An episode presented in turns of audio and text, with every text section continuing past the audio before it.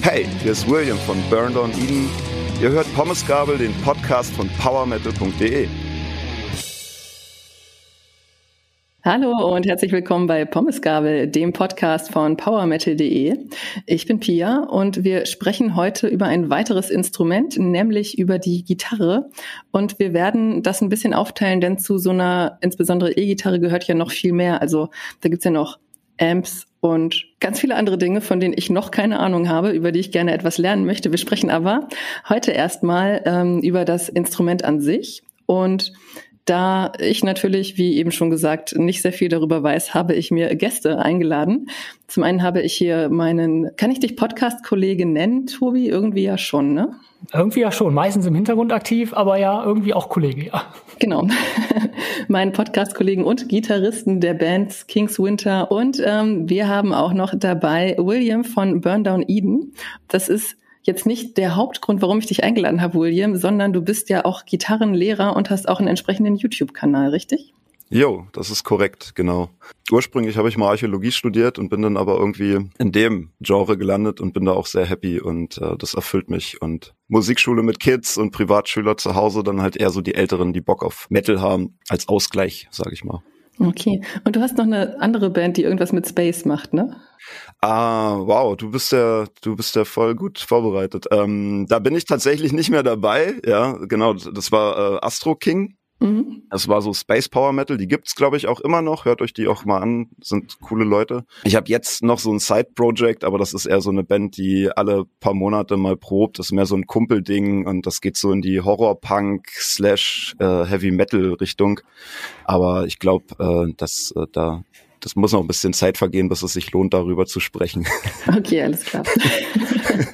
und wenn ihr mehr über Burn Down Eden erfahren möchtet, die waren letztes Jahr, ich glaube im März, bei Pommes Gabel schon mal zu Gast. Da haben wir über euer damals aktuelles selbstbetiteltes Album gesprochen und dieses mhm. Jahr im März, glaube ich, habt ihr eine EP rausgebracht. Das ist korrekt, genau, genau, die, die Sermonize Übrigens auch eine sehr schöne Platte, möchte ich mal oh, danke einwerfen. Schön. Das, das, ist, das ist lieb. Das ist so, finde ich auch unser Magnus Opum, auch wenn es nur eine EP ist, aber ich glaube, so auf den Punkt gekommen sind wir bisher noch nicht. Und dann haben wir auch diesmal alles selbst recorded und ich habe das alles selbst produziert und so. Also das ist so ein bisschen, ich habe halt keine Kinder und das ist, glaube ich, so mein Baby, auf das ich ganz stolz bin.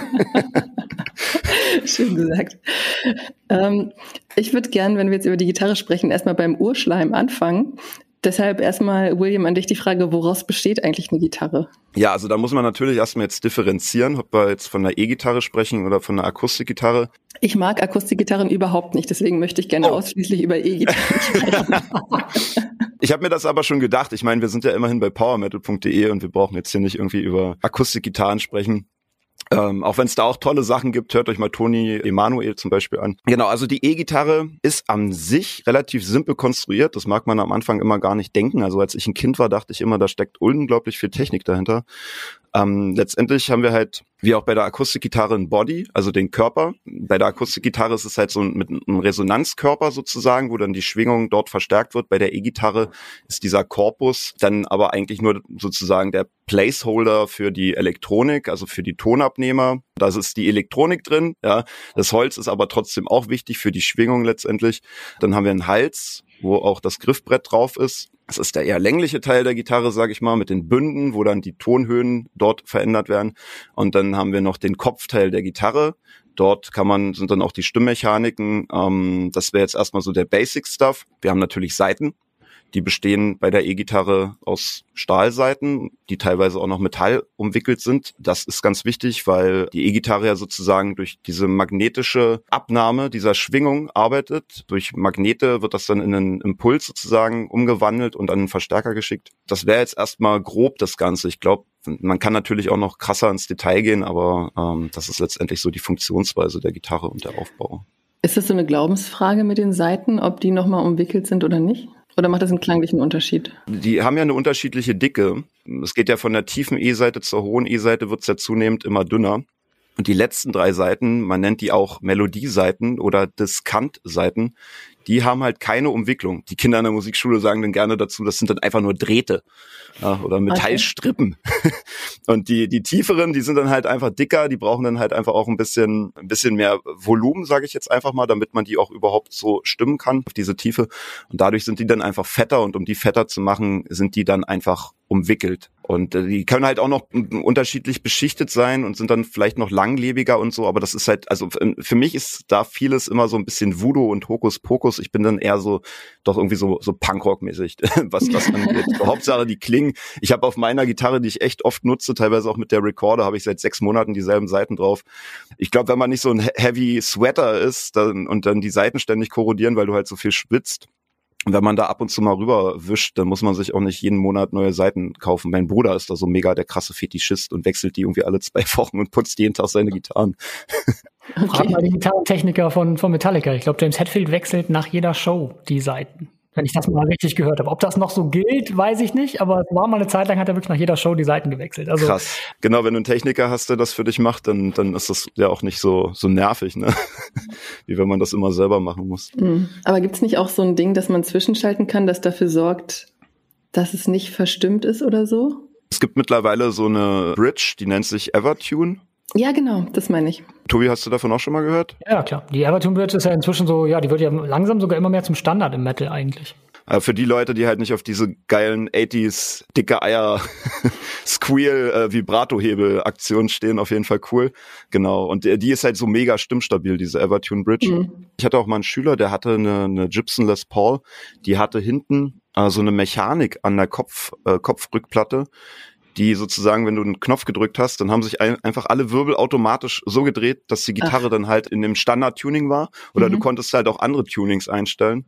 Mhm. Das Ding war mega gruselig irgendwie und er war damit auch unzufrieden, aber irgendwie hat's wohl funktioniert. Also das gibt's halt auch. Fancy okay, Stuff. Ja, das war, das war so ein bisschen der Vorläufer von der Evertune, bevor das dann die Evertune Bridge sich so durchgesetzt hat. Wobei die Evertune auch nochmal große Vorteile hat. Im Endeffekt kannst du ja sogar so einstellen beim Recording, dass selbst Bendings oder kleine, ja, äh, kleines Ziehen an den Seiten oder zu festes Drücken einfach keine Auswirkungen mehr hat. Also das wirklich, Ach, der Ton wird sogar on the fly gehalten, während du spielst. Also es ist echt krass. Also, also, also kann, kann man damit keinen Blues spielen? Doch, natürlich. Du, es kommt immer darauf an, wie du sie einstellst. Ich äh, hab, hab's auch noch nie in der Evertune selber eingestellt, aber du kannst sie einstellen, dass es normal Bänden geben, dass sie spielt wie eine normale Gitarre, aber du kannst sie sogar wirklich so dead einstellen, dass sie halt das Tuning immer hält, egal was du machst. Krass. Für Recording natürlich äh, Ast rein, weil du halt ja. immer eine sauber gestimmte Gitarre hast, egal was du tust. Wenn du ausdrucksstärker spielen willst, dann brauchst du natürlich ein bisschen, bisschen mehr Freiheit. Hm. Ich kenne aus unserer Bassfolge, dass die Seiten einer Anfängerin der Gitarre E, A, hm. D, G aber mhm. ein Bass hat ja nur vier Seiten, eine Gitarre hat ja sechs oder mehr. Wie, wie ist es da? Ist, sind die ersten vier Seiten gleich oder? Die sind gleich, korrekt, genau. Bei der Gitarre ist es E, A, D, G, B, E. Also mhm. international B. Die dummen Deutschen sagen immer noch H, H dazu. Ist ja eigentlich ein Abschreibefehler aus dem Mittelalter. Ich glaube, die Österreicher machen das auch. Die, die, ersten vier Seiten sind gleich. Das ist völlig korrekt. Die sind bloß sozusagen beim Bass eine Oktave tiefer. Okay. Und das ist halt auch der Grund, warum die Bassseiten halt so fett sind im Vergleich zu den ähm, Gitarren oder E-Gitarrenseiten, weil die halt einfach diese diese tiefe Stimmung halten müssen und da, deswegen müssen das halt so eine krassen Telefondrähte-Kabel sein, sage ich mal so von der von der Dicke. Mhm. Und bei der Gitarre gibt's den Spruch: Eine alte dumme Gans brät Eier. Der ist halt auch mega hohl, aber damit bringe ich das den Kids meistens immer bei. Wie viele Seiten spielt ihr in euren Bands? Äh, ich bin tatsächlich immer noch auf sechs Seiten unterwegs. Sieben Seiten habe ich mal ausgetestet. Hat ja dann eine tiefe Seite mehr. Also praktisch, du würdest praktisch, äh, so wie du oben über der, also über der hohen E-Seite nochmal eine B-Seite hast, hast du dann noch eine, eine Oktave tiefer eine B-Seite auf einer Seven String. Mhm. Bin ich nie so richtig mit, mit, mit Freund geworden. Also ich spiele tatsächlich sechs Seiten, allerdings im klassischen Death Chuck Schuldiner Tuning einen Ganzton runter auf D. Yeah, du bist mir sympathisch. Wie viele Seiten spielst du? Ja, tatsächlich auch immer noch sechs. Und äh, ich liebäugel jetzt, so nach 20 Jahren Gitarre spielen, irgendwie mal mit einer Siebenseiter. Also ich bin total oldschool, outdated, überholt, sage ich mal. Aber ja, für mich reicht das immer. Und ich finde es auch wichtig, dass man erstmal auf einer Sechsseiter lernt, das Instrument zu verstehen und die Theorie dahinter. Ich sehe immer ganz viele Leute, die holen sich halt Siebenseiter, Achtseiter und ballern dann da ihre One-Finger-Chords ne, und äh, bleiben dann aber dadurch halt auch irgendwo so dort stecken in dem Sumpf. Und ich glaube, es ist ganz nützlich, einfach wirklich erstmal in diesem Standard zu bleiben. Mhm. Ja, man kann ja, genau wie Tobi das macht, diese sechs Seiten trotzdem tiefer stimmen. Man kann da dickere Seiten aufziehen und kommt dann auch in, in relativ tiefe äh, Sphären, sage ich mal, wenn man jetzt so auf, auf so krassen, deepen Shit steht. Also ich habe als Teenager zum Beispiel viel Korn gehört. Das ging dann nicht auf so einer Standardgitarre, aber naja, anyway. Und wir spielen in, in, in C-Standard, also es sind dann zwei Ganztöne tiefer. Ich frage euch später nochmal, was das so bedeutet, etwas noch tiefer zu stimmen. Aber ja. jetzt mal für mein Grundverständnis. Eine Gitarre funktioniert ja so, die Seite erzeugt den Ton. Ich habe diese Grundtöne, über die wir gerade gesprochen haben, mit der Gans.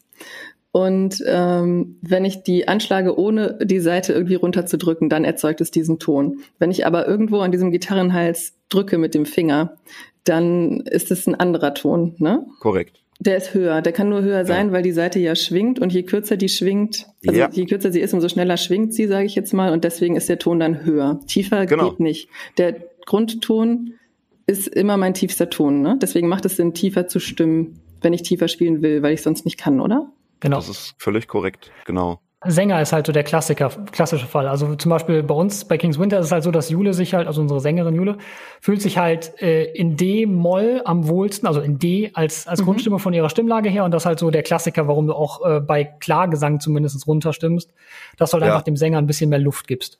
Genau. Deswegen ist dieses äh, Halbton-Tiefer-Tuning auch so populär, weil das ist wohl auch irgendwie so eine Range, wo viele Sänger und Sängerinnen sich besonders wohlfühlen. Es gibt ja dann auch noch den Capodaster, den kannst mhm. du sozusagen ans Griffbrett klemmen, um dann auch sozusagen die Tonhöhe komplett zu erhöhen. Das kann auch praktisch sein, um sich den Sängern anzupassen. Ist aber was, was man jetzt im, Metal und vor allen Dingen auf einer E-Gitarre mit Gain und so äh, absolut nicht macht. Das ist dann mhm. eher wirklich für, für deinen Albtraum die Akustikgitarre gedacht. Ich kenne das so von Frickel-Bands oder auch äh, ganz vorne mit dabei Rings of Saturn, dass die oh, ja bis zu zwölf Seiten haben oder keine Ahnung, wie viele das sind. Also es sieht What? sehr abgefahren aus, wenn man sich da mal ähm, ein Video von denen anguckt. Also es sind mindestens acht aufwärts. Ja, okay. Ja. Ich glaube, neun haben Rings of Saturn. Ich, äh, ja. Okay. Sick. Es gibt äh, Jared Dines, ist so ein berühmter äh, YouTuber und ja. auch ja Gitarrist. Der hat sich mal, glaube ich, eine 18 Seite bauen lassen oder was. Ja, also ich, ich bin auf jeden Fall überzeugt, dass es keine Gitarre ist, sondern eine Harfe. Ja, ja. Das ist dann auch nur noch Show, aber, aber es ist super witzig auf jeden Fall, ja. Warum macht man das? Also will ich damit noch viel tiefer kommen?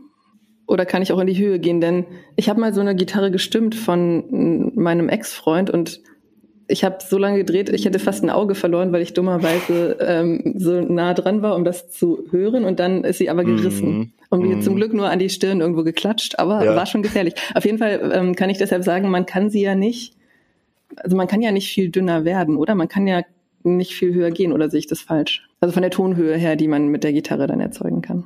Ich wüsste gerade keine Gitarre, die eine höhere Seite als die, als das hohe E angebaut hätte. Würde also die, die Gitarren, die man so kennt, die neun Seiter oder dann auch diese, diese verrückten, wie Jared Dines, die hat die 18 Seiter, das ist immer nur tiefere Seiten, um halt dann in den Bassfrequenzen rumzuwursteln und auch den hm. Bass noch obsolet zu machen im Endeffekt. Ja. Ja, das ist so das, das gängige äh, Ding, warum man eigentlich mehr Seiten hat. Das ist so der Klassiker. Aber fällt da jetzt auch nichts ein, irgendwie was höher ist als die, die hohe E-Seite. Aber ähm, es gibt ja diese Zwölfseiter-Gitarren, diese Western-Akustik-Gitarren. Ja. Und da hat jede Seite also unsere normalen sechs Seiten, E, A, D, G, B, E, hat sozusagen nebenan so einen kleinen Nachbarn, der einfach eine Oktave höher gestimmt ist, wenn ich mich jetzt richtig entsinne. Ja, jein, aber auch da ist ja die Grenze, dass die oberen beiden B und E ja schon, also praktisch, die sind auf den gleichen Ton gestimmt. Ah, okay. Also du hast nur die, die tiefen vier Seiten, die Seiten, die man auch vom Bass kennt, E, A, D, G, die haben eine Oktave drüber und diese G-Oktav-Seite ist aber dann auch schon, also ich habe eine 12-String, das ist schon der Albtraum, die am Leben zu halten, dass die nicht dir ja. um die Ohren fliegt beim Stimmen. Also das ist, da ist dann auch wirklich die dünnste Seite erreicht und dann sind halt die beiden höheren Seiten sind dann nur jeweils unisono gestimmt, nur du hast halt dann ah. diesen Effekt immer noch, dass sie halt beide so ein bisschen off sind voneinander, nicht gleich gestimmt sind, sodass sie halt dann immer noch nach so einem leichten Chorus-Effekt klingen, also ein bisschen nebeneinander herschwingen und nicht, das, es füllt den Sound halt einfach auch noch auf, aber sie sind nicht mehr höher gestimmt. Okay. Ja gut, ist dann spannungstechnisch wahrscheinlich wirklich einfach utopisch. Da ich glaube, da ist auch die Grenze. Mhm. Das, ja. das geht dann einfach physisch nicht mehr.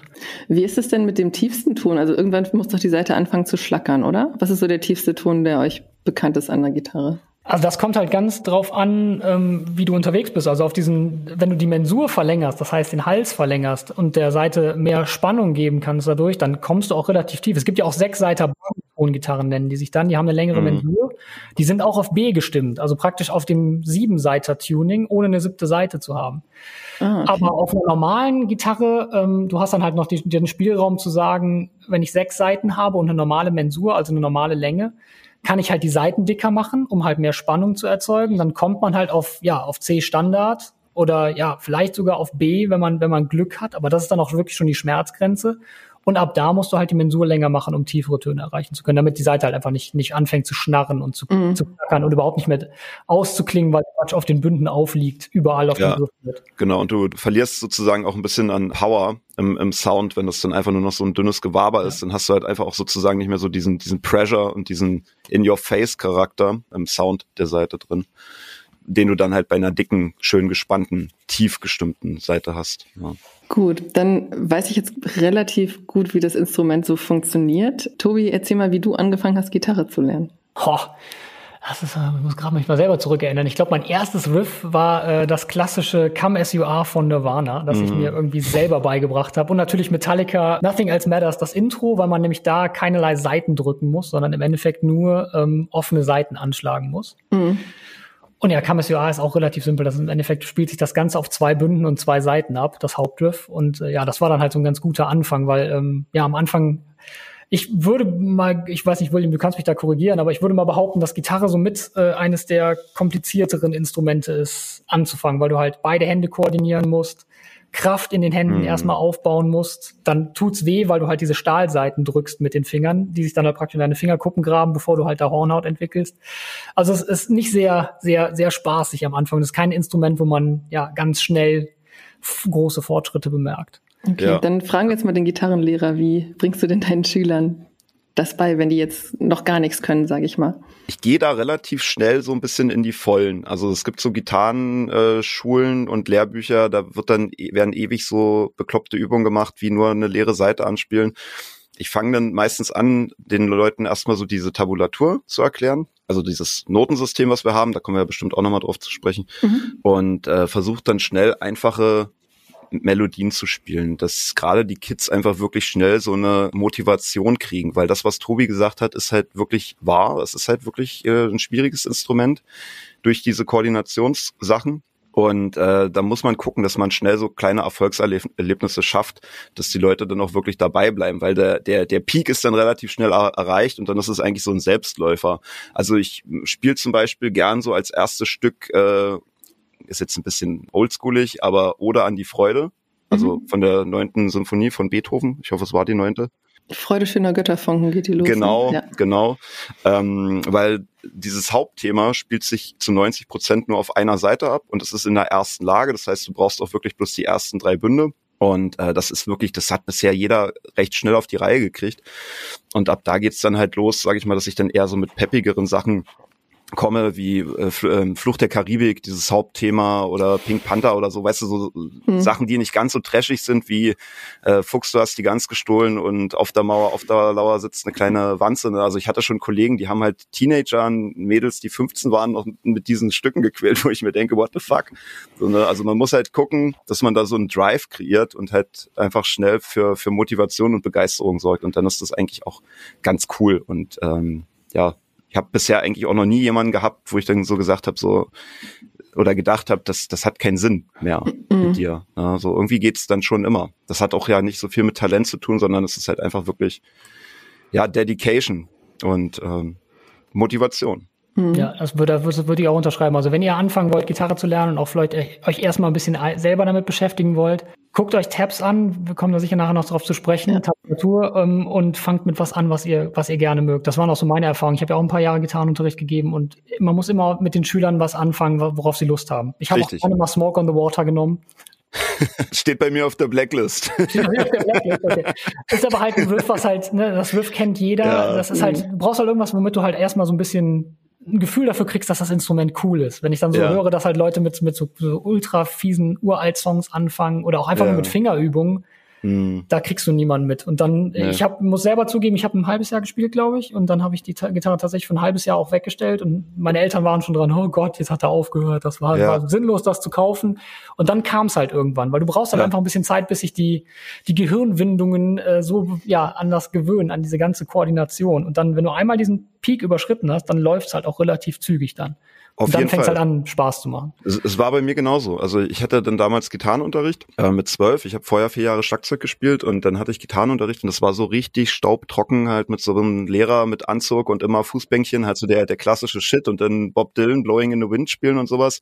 Und ich, ich wollte halt Nirvana spielen, so wie du, wie du auch und, und, und Punkrock und sowas. Ne? Das, das, das war so demotivierend und dann habe ich halt auch einfach nach einem halben Jahr gesagt so, fuck it, ne? ich habe keinen Bock mehr auf Gitarre. Und dann kam aber irgendwann kam einfach so dann der Drive, dann hat man, ist man irgendwie so in, in eine Punkrock-Band äh, reingerutscht in der siebten Klasse und dann, dann kam irgendwie so ein übelster Motivationsschub. Ich, ich weiß nicht, so Gott sei Dank, so The Big Reckoning oder äh, Revival sozusagen. Ne? Aber ich hatte auch dann dieses Tief, wo ich dachte, ey, nee, kein Bock. Ja, mhm. Weil ich kannte nichts anderes. Ich dachte, das muss so Gitarren, Gitarre spielen sein. Und ich dachte, so diese punkigen Power Chords oder so, das war für mich, wusste ich nicht, dass es das gibt und dass das so simpel ist. Ja, ich dachte, das ist so übelst krass hohe Kunst, was so diese mhm. ganzen Punkrock-Bands machen. Und als ich dann das erste Mal ein Power Chord mir selber beigebracht habe mit so einem Lehrbuch, das war, glaube ich, dann so ein krasser Breakthrough, weil du dann gemerkt hast, so das ist halt einfach das, was 90 Prozent aller Songs im Rock und Metal ausmacht, ne, der Power Chord. Und dann ging's ab. Was genau ist der Power Chord? Der Power Chord, das ist sozusagen der leichteste Akkord, den man irgendwie so spielen kann. Also man hat ja auf der Gitarre eigentlich eher so im klassischen Sinn drei Klänge. Moll- und Dur-Dreiklänge. Ich nenne das immer so diese Wald- und Wiesenakkorde. Wenn man die jetzt so verzerrt spielt, klingen ja aber furchtbar. Das funktioniert maximal so ein bisschen angezerrt, siehe ACDC. So, weil einfach diese Intervalle, also diese, diese einzelnen Töne, die in diesem Akkord sind, sich quasi mit verzerrten Sound nicht so gut verstehen. Und äh, jetzt mal ganz pauschalisiert, der Power Chord ist quasi so eine ultimative Vereinfachung davon. Man spielt nur einen Grundton und dazu die Quinte, mhm. also diesen fünften Intervall. Deswegen heißen die auch äh, gern in der Schreibschrift dann A5 oder E5, falls ihr da draußen schon mal irgendwie sowas gesehen habt. Man kennt das aus der Schule, dazwischen liegt eigentlich noch die Terz, oder? Sehr gut. Mhm. Hast du irgendwas mit Musik zu tun? Du, du, du bist so, so mega informiert über alles. Richtig gut. Ich habe tatsächlich lange klassischen Gesangsunterricht gehabt und ah. ich hatte Musik als Prüfungsfach im Abitur. Oh, geil. Ja, genau, diese Terz, die eigentlich dazwischen liegt, das ist nämlich genau der Intervall, der beim Powerchord sozusagen rausfliegt. Das ist aber an sich trotzdem ein ganz wichtiger Intervall, weil der entscheidet, ob der Akkord eigentlich jetzt Moll oder Dur ist. Ne? Es ist die kleine Terz, es ist ein Mollakkord, es ist die große Terz, es ist ein Dur-Akkord. Ähm, wer gern Black Metal hört, ne, da wird zum Beispiel viel mit Terzakkorden gearbeitet, mhm. wo man dann die Quinte, die wiederum im Powerchord drin ist, rausschmeißt und wirklich nur Grundton und Terz spielt. Das ist dann, hat dann eher so einen deeperen, atmosphärischeren Sound und der Powerchord ist halt, wie der Name schon sagt, eher wirklich dieses Bam in your face, ne? Also Smells Like Teen Spirit, äh, Enter Sandman, all diese Riffs so sind halt gespickt mit Power Chords oder bestehen teilweise ausschließlich draus. Ja. Okay. Im Black Metal kommt doch auch sehr der Tritonus zum Einsatz, oder? Mitunter, genau. Schöner Intervall. du kannst bestimmt besser erklären als ich, was das ist. Ähm, am besten demonstriere ich das vielleicht mal. Ich habe mir mal zur Sicherheit eine Gitarre hier ja, hingestellt, weil ähm, Genau. Er hat eine Akustikgitarre in der Hand für euch da draußen. Das ist jetzt quasi mein Bezugston oder mein Grundton. Und das ist der Tritonus dazu. Mhm. Jetzt spiele ich die mal beide zusammen. Uh, ja, oder, oder der volle Akkord. Da ist so eine fiese Reibung zwischen, ne? Ja, ultimativ, ja. Das ist wirklich sehr eerie und sehr edgy. Wurde ja auch gerne so für Stummfilme damals genommen, um dann so eine gewisse Spannung zu erzeugen. Oder generell für Soundtracks ein sehr, ein sehr wichtiger Ton, der viel ausdrückt. Viel Spannung. Ja, Musik ist eigentlich nur Spannung und Entspannung, wenn man das mal so runterbricht. Genau, und das ist einfach der fiese Intervall, sage ich mal. Ne? Also der, man nennt den auch den äh, Diabolus in Musica mhm. und angeblich war er auch im Mittelalter verboten. Es war verpönt, ihn zu spielen. Das soll aber auch irgendwie nur so eine Legend sein. Aber genau, ja, Metallica haben den auch oft drin, so bei diesem Black Album zu dieser Era. Es ist äh, viel Tritonus. Man nennt sie auch die Blue Note, weil, ja, wenn man die Pentatonik naja, ohne sich jetzt zu weit aus dem Fenster zu lehnen, aber wenn man so. Pentatonik ist doch, wenn ein Song aus fünf Tönen besteht. oder? Das ist eine Tonleiter, die aus fünf Tönen besteht. Das ist völlig korrekt. Okay, aber es gibt auch Songs, die nur damit geschrieben wurden, oder? Oh ja, hell ja. Yeah. Richtig viele, viele. ja, genau. Das ist, die ist halt cool. Es ist ein schöner Einstieg, weil die ist relativ leicht und du spielst auf jeder Seite nur zwei, zwei, zwei Töne. Und es passt immer zusammen, ne? Ja, du kannst damit eigentlich nicht, nicht viel schief machen. Also und, und man, man kann wirklich mit der, mit der Pentatonik jedes Stück, ob das jetzt in Moll oder in Dur ist, man kann eigentlich immer die Pentatonik dazu spielen. Mhm. Das ist eigentlich eine sehr verrückte, faszinierende Sache. Ne? Genau. Und wenn ich die erweitere mit diesem Tritonus, dann habe ich halt die Blues-Pentatonik. Genau. Okay. Jetzt nochmal eine, noch mal zurück zum Urschleim, nochmal eine Grundfrage. Äh, Tobi, schlägt man immer eine Seite an oder immer mehrere oder wie viele Seiten schlägt man an, um einen Ton zu erzeugen, sage ich Kommt ganz darauf an, was du machen möchtest. Wenn du äh, im Black Metal unterwegs bist, dann schrammelst du möglichst einen großen Akkord, der, der möglichst viel Klang erzeugt. Wenn du eher Leadgitarre spielst, spielst du äh, einzelne Töne. Das ist wirklich komplett. Also ein okay. kompletter E-Akkord, E-Grundakkord nimmt alle Seiten mit, alle sechs. Mhm. Ein Powerchord nimmt zwei oder drei Seiten, wenn man die Oktave noch mit dazu nimmt. Also das ist wirklich komplett dir überlassen, wie viele Seiten du gleichzeitig anschlägst. Da gibt's die verschiedensten Kombinationsmöglichkeiten. Und wie mache ich das dann wenn ich zum Beispiel die erste, dritte und fünfte Seite anschlagen will?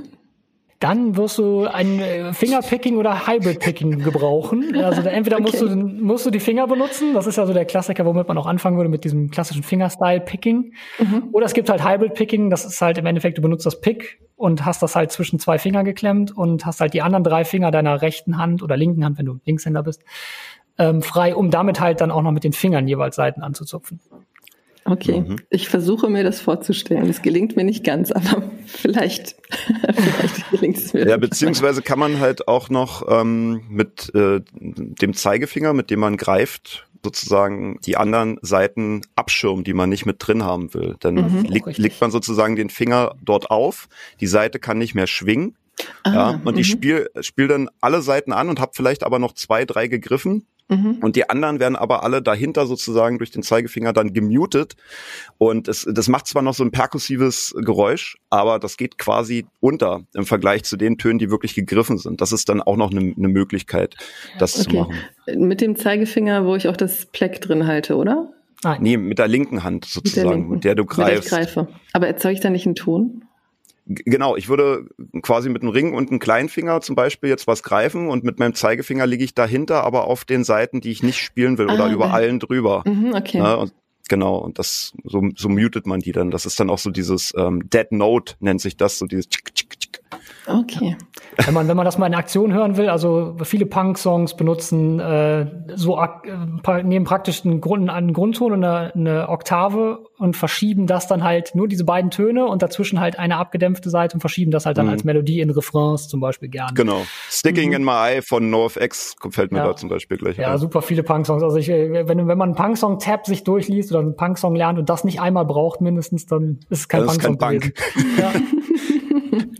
Wie schnell steigert man sich denn? Also ihr habt gerade so ein paar einfachere Songs genannt, aber wenn man jetzt ein bisschen was Schwierigeres spielen möchte, wie schnell kommt man da hin, wenn man jetzt, ich sag mal, einmal die Woche Unterricht hat und dann noch dreimal die Woche übt? Ja, das ist halt alles wirklich eine, eine Frage der, der Einstellung und wie krass man sich dahinter klemmt. Ne? Also man kann ja auch total wahnsinnig jeden Tag vier, fünf Stunden üben, wenn die Motivation stimmt oder wenn man einfach wirklich dieses Goal hat. Ne? Und je mehr du machst, umso schneller passiert letztendlich auch was. Aber es gibt jetzt einfach nicht so einen Shortcut, dass du sagst so, hey, in einem Monat bin ich hier der Maestro und shred hier übers Griffbrett. Es gibt vielleicht Kurse, die sowas äh, Schwachsinniges versprechen, aber das ist halt alles Blödsinn. Man muss sich da halt einfach dahinter klemmen und je nach Motivation und Goal sind da große, große Sprünge letztendlich möglich. Aber das dauert halt schon Zeit. Ne? Man muss dabei bleiben, aber man sieht ja dann immer so diese Evolution. Mhm. Und das macht ja dann auch Spaß, dieser Prozess. Also man, man, man lernt ja auch nie wirklich aus. Ne? Und das ist ja das Schöne, finde ich persönlich. Mhm. Und bis man so in der Band spielen kann, was würdet ihr da sagen, wie lange braucht man da Vorerfahrung? Kommt wahrscheinlich auf die Musikrichtung an, ne? ja, wenn es Punk ist, ne, Tobi, dann geht das vielleicht nach einem Monat schon klar?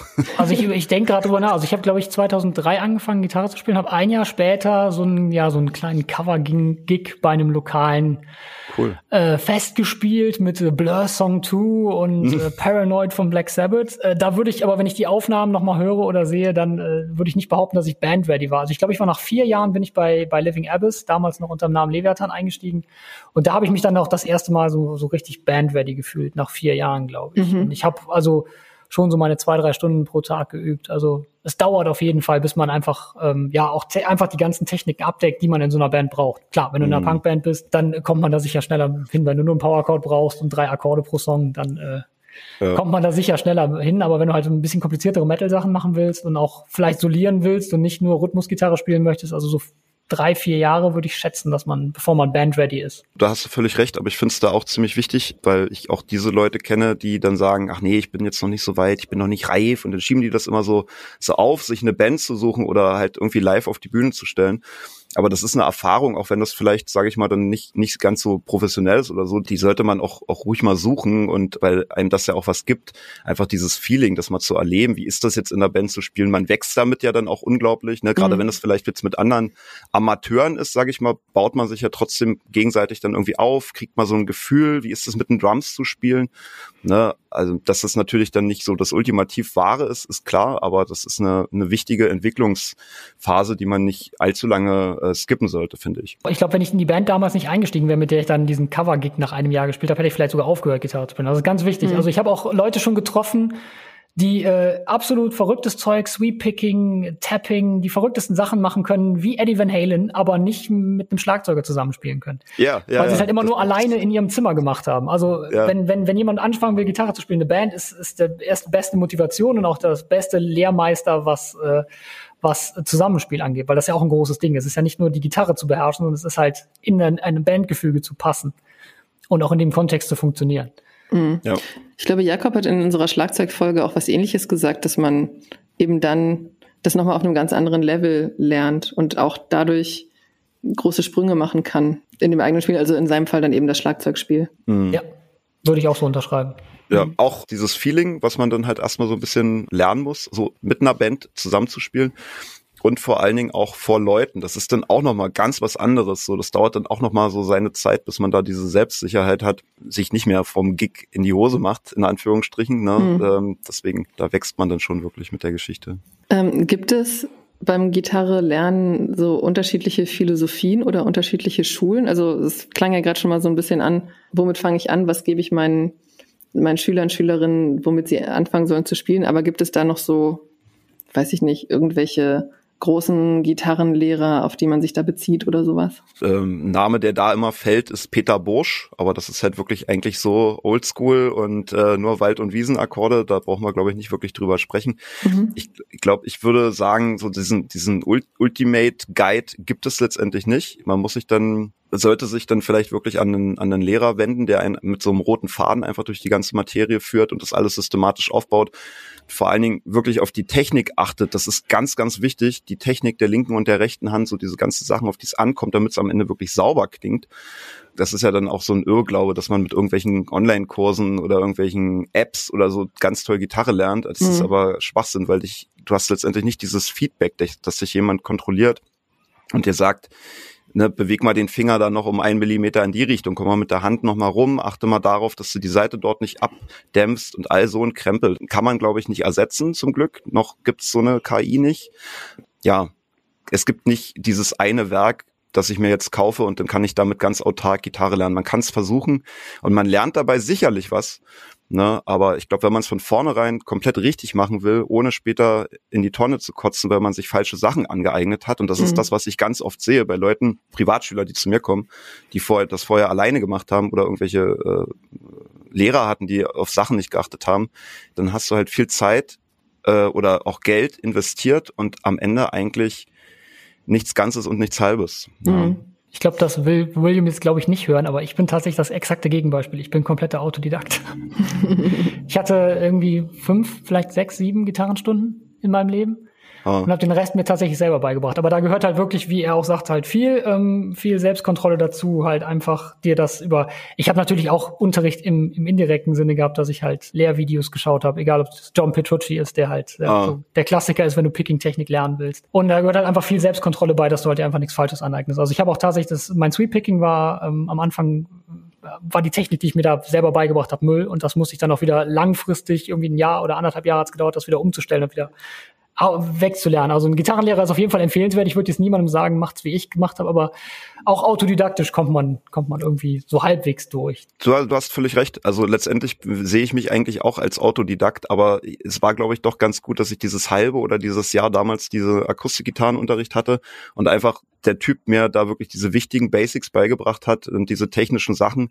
Und ich hatte dann wahrscheinlich einfach Glück, dass ich wirklich sehr bewusst weiterhin in meinem eigenen autonomen Weg dann auch immer auf diese Sachen geachtet habe, mit der Fingerposition ja. und, und, und den ganzen Kram. Aber gerade am Anfang, so für, das, für die erste Zeit, sollte man sich vielleicht jemand suchen, der da so ein bisschen guckt fängt schon bei beim Picking, Pick halten an. Zwei Finger. Ja. Es gibt so viele Leute, die es mit drei Fingern halten oder mit, ja. mit Daumen und Mittelfinger. Ja, ja, ja, genau. Ne, um nicht zu sagen, dass man damit nicht auch weit kommen kann. Wenn man sich jetzt Marty Friedman anguckt, den äh, ehemaligen Gitarristen von Megadeth, die Picking-Technik, ja. die er da anwendet, die Hand praktisch unter den Seiten und dann nach oben. Also ich kann es gar nicht beschreiben oder auch geschweige denn nachmachen. Ich könnte damit nicht zwei Noten anschlagen und er spielt damit äh, Soli wie äh, Tornado of Souls. Also ja es gibt da auch durchaus Wege, aber man macht sich ja das Leben deutlich einfacher, wenn man von Anfang an die Grundlagen zumindest richtig macht und nicht anfängt, sich falsche Techniken anzueignen. Weil es dauert dann halt einfach unheimlich lange, das wieder rauszukriegen. Korrekt. Wenn ich mir jetzt überlege, hey, ich würde gerne anfangen, Gitarre zu lernen, was brauche ich für eine Grundausstattung dafür? E-Gitarre sprechen wir drüber. Ja, ne? genau. genau. Also dann natürlich auf jeden Fall eine Gitarre, eine E-Gitarre. Mhm. Da sollte man dann natürlich auch darauf achten, dass das nicht absoluter Schrott ist. Äh, aber da sprechen wir wahrscheinlich dann auch nochmal drüber. Dann brauchst du natürlich einen Verstärker. Mhm. Wobei es natürlich auch die Op äh, Option mittlerweile gibt, das dann irgendwie alles über den Rechner zu machen mit VSTs, aber das ist dann schon wieder so ein bisschen technischer Kram. Am Anfang einfach erstmal einen halbwegs brauchbaren Verstärker kaufen. Ja, ein Plektrum braucht man, wenn man jetzt irgendwie die härtere Gangart bedienen will. Äh, vielleicht ein Päckchen Ersatzseiten, ein Kabel, Genau, aber dann bist du eigentlich schon ready to go letztendlich. Ne? Dann hast du so ein Basic Setup. Ne? Das muss ja am Anfang nicht gleich irgendwie ein 1000 Euro Röhren-Amp sein. Das finde ich immer so total schwachsinnig. Mhm. Das macht eigentlich dann auch erst Sinn, wenn man wirklich sauber spielen kann. Ich hatte dann damals diesen Aha-Effekt. Ich war einen Monat lang arbeiten nach dem Abi, um mir meinen ersten Röhrenverstärker zu kaufen. Dann habe ich mir den endlich leisten können für über 1000 Euro. Hab den angemacht und es klang einfach wirklich nach ja, es klang scheiße. Und es lag aber nicht an dem Verstärker, sondern ich habe das erste Mal sozusagen einfach so einen Spiegel von mir selbst, der wirklich alles ganz transparent wirklich so rüberbringt, wie ich es eigentlich spiele, was so ein shitty Amp äh, so ein 0815-Ding einfach dann auch schluckt, was du gar nicht hörst, weil die einfach so kacke klingen. Mhm. Und der Röhrenamp, der zeichnet halt so ein genaues Bild von deinem Spiel, dass du am Anfang enttäuscht sein wirst, wenn du nicht wirklich ein tighter, sauberer Gitarrist bist. Und das war dann auch ein, ein Moment, der mich dann zum Glück aber auch dazu motiviert hat, äh, mich auch nochmal mit meiner Technik auseinanderzusetzen und mich da ein bisschen zu resetten, was äh, Sauberkeit angeht. Hm. Ja. Wie teuer ist denn eine passable Anfängergitarre? Beziehungsweise, ich kenne das auch, es gibt so Sets, wo man dann eine Gitarre und einen Verstärker gleich in einem Bundle mm. kaufen kann. Mm. Würdet ihr sowas empfehlen oder sollte man da lieber die Finger von lassen? Kommt drauf an. Manchmal sind die pa äh, Gitarren ganz passabel und die Verstärker sind meistens aber wirklich sehr, sehr grottig. Mhm. Ich würde das alles eher separat kaufen. Da gibt's wirklich auch im, im unteren Preissegment Sachen, die gehen völlig klar. Ja, also da bist du bei einer guten Gitarre, auf der man wirklich eine Weile rumreiten kann, die sich nicht ver verstimmt. Also klar, verstimmen sich die letztendlich alle, aber die wirklich nach was klingt und sich schön spielen lässt bei 150 Euro. Mhm und ein Amp vielleicht sogar für 100 oder gebraucht 50. Da gibt's Roland Cube, äh, finde ich immer ganz cool, weil man dort gleich diese ganzen Effekte integriert hat und halt auch von Metal bis Jazz letztendlich jeden Sound so einigermaßen drauf reproduzieren kann. Und äh, das reicht dann völlig aus eigentlich. Kennst du da noch irgendwas, Tobi? Äh, ich würde äh, ganz ehrlich immer die, äh, den Namen Harley Benton in den Raum werfen, die Hausmarke von Thomann. Ja, mittlerweile auf jeden Fall. Die machen echt astreine Gitarren. Also ich habe selber, äh, selber auch jetzt als erfahrenerer Gitarrist zwei oder drei, die halt einfach so spezielle Ecken abdecken. Die 12-String-Akustik ist zum Beispiel eine von Harley Benton, die ich besitze. Mhm. Und ich habe eine Les Paul-Kopie von Harley Benton. Einfach so Gitarren, die man halt ja mal für eine, für eine Farbe braucht in einem, in einem Song. Ähm, und nicht unbedingt dauerhaft spielt, da kommt man damit wunderbar klar und dementsprechend sind die auch astrein für Anfänger. Also da ist man auch zwischen 150 und 250 oder 300 Euro kriegt man da ja. astreines Zeug. Und ich würde, ja, wo du den Roland Cube angesprochen hast, der Boss ähm, Katana. Mhm. Ist doch schon ein bisschen teurer, aber das ist halt auch so ein relativ simpler Amp, äh, den man auf Zimmerlautstärke spielen kann, der also ziemlich alles abdecken kann, was man erstmal braucht. Von Rock, Blues bis äh, Heavy Metal kriegst du damit alles hin und bist erstmal gut bedient und der klingt vor allen Dingen auch so gut, dass man auch da, äh, ja, ich kenne jetzt Ola Englund zum Beispiel, auch, auch ein Gitarren-YouTuber, der den auch halt zum Beispiel zum Üben einfach auch benutzt. Also auch das ist schon schon Equipment, das man auch später dann sogar noch weiter verwenden kann, dass man nicht direkt wegschmeißen muss nach einem Jahr. Ich habe selber ja. angefangen mit so einem Squire Starter Kit da war die Gitarre auch äh, sehr passabel und gut und der Amp war halt wirklich, wie, wie William vorhin schon sagte, war halt einfach, ja, grausig. Deswegen, mm. da, auch da war es dann halt auch der erste Step, den Amp zu tauschen. Deswegen fängt man vielleicht wirklich besser an, separat zu kaufen ja. und sich dann lieber mal 100 Euro mehr in die Hand zu nehmen von Amp, den man dann auch wirklich vielleicht als Übungsamp oder als, ja, fürs, für mitnehmen mal hier und dahin bis äh, auch noch Jahre später benutzen kann, den ich direkt an die Tonne schmeißt. Auch in Sachen äh, äh Müllvermeidung auch eine gute Sache. Ja, auf jeden Fall. Also man sollte von Anfang an, das ist, ein, glaube ich, ein sehr wertvoller Tipp, äh, einfach darauf achten, dass man flexibel aufgestellt ist dass man halt wirklich einfach mehrere Sounds abdeckt, auch wenn die einen im Moment vielleicht gar nicht interessieren, aber dass du halt auch vielleicht Effekte schon integriert hast, dass man jedes Genre letztendlich irgendwie abdecken kann und sich dann nicht immer nach und nach alles irgendwie noch aufstocken muss. Das ist, äh, glaube ich, ein, ein, ganz guter Tipp, mit dem man ganz gut fährt. Ne? Und was jetzt Gitarren angeht, genau die Harley Benton, die habe ich in der Musikschule auch als Les Paul an der Wand hängen und die spiele ich dann immer in meiner Pause und ich muss wirklich sagen, ich habe die mal ein bisschen eingestellt, so vom, vom Setup, von der Seitenlage das ist echt, also wirklich eine geile Gitarre. Das macht richtig Fun, auf der zu spielen. Ähm, ich würde ansonsten noch Ibanez in, in den Raum werfen. Da gibt's die, mhm. früher war das die RG 170 DX. Die habe ich mir zu meiner Jugendweihe geholt. Die spiele ich auch immer noch. Ähm, die heißt jetzt aber, glaube ich, Geo 170. Und da bist du, glaube ich, auch bei 150 Euro oder 200 dabei. Und das ist auch gerade so, finde ich, für Metal. Die Pickups haben relativ viel Power. Ähm, also das zerrt dann gut, um das mal so einfach auszudrücken und ist schön laut. Und man hat 24 Bünde und die ist, hat eine gute Bespielbarkeit. Der Hals ist sehr dünn. Das ist wirklich gleich für, für Rock und Metal eine, auch eine tolle Einsteigergitarre, die cool ja. aussieht. Äh, William hat auch gerade was Wichtiges angeschnitten. Wir hoffen ja, dass wir vielleicht ein paar Leute dazu überreden, was heißt überreden, dazu bewegen können, vielleicht auch mal sich selber zu versuchen, die vielleicht schon gedacht haben, ah, Gitarre spielt. Wenn ihr euch eine Anfängergitarre kauft, egal wo, bringt sie am besten erstmal zu einem Fachmann. Lasst sie mal einstellen, weil ähm, viele Gitarren, die man am Anfang für schlecht hält, liegt halt einfach am, am Setup, die Seitenlage, ja. ob die richtig eingestellt ist, ob sie bunt rein ist, weil ähm, ja. da haben wir jetzt noch nicht drüber gesprochen, ne? der, der offene Ton, der auf der Seite klingt, es gibt auch noch was wie Buntreinheit, dass du halt auf dem zwölften Bund sich der Ton auch wirklich eine Oktave höher wiederholt und nicht dann plötzlich schief ist. Genau. Seitenlage, generell diese, die äh, Halskrümmung, die grundsätzlichen Sachen, wenn man da schon mal einfach mal ja 40, 50 Euro investiert und die mal zum Techniker bringt, ja. hat man deutlich mehr Spielspaß, weil äh, ja so eine hohe Seitenlage und eine schwer zu spielende Gitarre macht es im Anfänger natürlich dann auch nicht einfacher und raubt einem dann auch einfach den Spaß. Auf jeden Fall. Das ist verblüffend, was man aus Low-Budget-Gitarren rausholen kann, wenn man die vernünftig einstellt. Das ist, also ich habe hier auch, ich habe hier ein paar teurere, aber auch teilweise einfach auch so Zeug, keine Ahnung, so ein Bass für 150 Euro, der sieht zwar aus wie ein Rickenbacker, ist aber halt wirklich super billig. Und äh, der kam an, war mega mies eingestellt, dann habe ich da ein bisschen dran rumgeschraubt und dachte, wow, holy shit, das macht echt Spaß, auf den zu spielen. Und ähm, das, diesen Aha-Effekt hatte ich schon bei ganz vielen Instrumenten. Die, weil die kommen von Werk eigentlich sehr oft miserabel eingestellt. Ich weiß nicht, woran das liegt, aber äh, das, das ist tatsächlich irgendwie so. Und da kann man viel rausholen. Und der mhm. Techniker, zu dem man das bringt, der wird dann wahrscheinlich erstmal so cocky sagen, oh, was ist denn das für eine Schrottgitarre? Weil das ist so der Klassiker. Aber sagt den einfach, just do your job. Und dann es, wird das gut. Ja, das ist ein sehr guter Tipp. Nochmal eine Grundfrage. Die Bünde an der Gitarre, sind das immer Halbtöne dazwischen oder wie ist da der Unterschied? Wenn ich jetzt einen Bund oder Steg oder was ist ein Bund, was ist ein Steg, äh, weitergreife?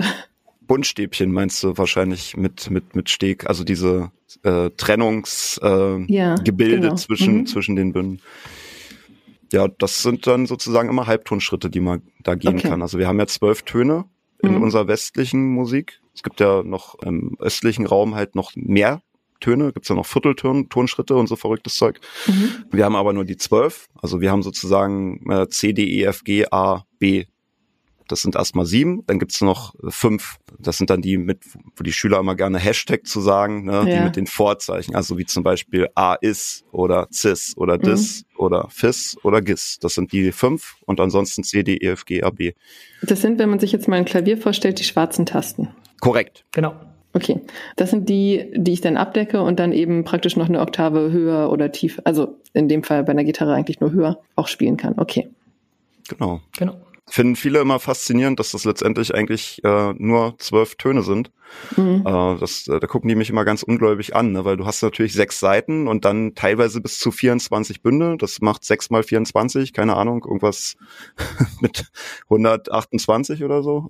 Aber du kannst ja dann die gleichen Töne mit unterschiedlichen Seiten spielen, was sich erstmal so anhört, wie brauche ich das überhaupt? Aber es hat wahrscheinlich auch was damit zu tun, wo ich mit der Hand gerade auf dem Griffbrett bin, oder? Dass ich dann nicht irgendwie totale Handverrenkung machen muss, um diesen Ton spielen zu können. Das und es hat auch einfach einen, tatsächlich auch einen klanglichen Unterschied. Ob du jetzt eine Oktave höheres E auf der zwölften, auf dem zwölften Bund der tiefen E-Seite spielst oder auf dem siebten Bund der A-Seite, das ist, ein, ist tatsächlich auch klanglich einfach ein wirklicher Unterschied. Okay. Einfach weil die Seiten halt umso höher du sie greifst, dadurch, dass die Bünde immer schmaler werden ja, ähm, auch einfach ein bisschen, ja, ein bisschen matschiger klingen nicht so klar definiert. Das kann mal gewollt sein, das kann auch mal nicht gewollt sein. Deswegen auch da gibt's halt nochmal Unterschiede. Selbst wenn man dieselben ja. Töne auf der Gitarre an vielen verschiedenen Stellen findet, neben Convenience, dass du halt einfach nicht so weit springen musst auf dem Griffbrett mit der Hand, gibt es auch tatsächlich einfach klangliche Unterschiede. Ich habe das gerade gemerkt, ich habe äh, einen Coversong Silvera von Gujira aufgenommen und habe mich die ganze Zeit gewundert, warum das Tapping im Refrain nicht so klingt, wie ich das gerne hätte. Bis ich dann halt ein Video gesehen habe, wie Joe Duplantier das halt spielt. Dass er es halt eben auf, der, auf dem zwölften Bund halt über dem zwölften Bund tappt und nicht die Seite höher, auf der A-Seite. Das hat äh, ein bisschen, das war dann so die, die Revelation, dass ich dann gedacht habe, oh krass, so klingt's jetzt. Jetzt klingt's plötzlich wie der Song und nicht so, so irgendwie so behelfsmäßig.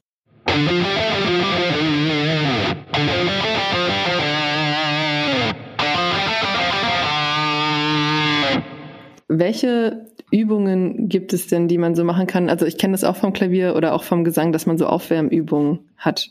Also für die Stimme natürlich, um die Stimme warm zu kriegen, aber auch beim Klavier speziell, um die Hände warm zu kriegen. Auch wie beim Sport eben ganz normales Aufwärmtraining. Was gibt es da bei der Gitarre, was man so machen kann? Oder gibt es das da überhaupt nicht? Doch, doch, auf jeden Fall. Das ist auch ein, ein ganz wichtiges Element, um die Fingerkraft und äh, die Fingerunabhängigkeit zu, zu schulen. Und ja, der Klassiker ist so Tonleitern hoch und runter dudeln. Ist keine schlechte Sache. Ne, ist auf Dauer halt ein bisschen eintönig, aber ähm, erfüllt den Zweck. Ansonsten gibt's so die klassische Übung, die, ich nenne das immer die Spinne, oder es ist, glaube ich, auch generell als die Spinne äh, geläufig. Tobi weiß, was gemeint ist. Spider, Spider Walk, sagt, glaube ich, John Petrucci ja, genau. gerne dazu in seinen übungs Genau, ne, wo du halt einfach sozusagen, also ich sag mal, den ersten, zweiten, dritten, vierten Bund, jeweils mit dem passenden Finger, also Zeigefinger für den ersten Bund, Mittel für den zweiten and so on.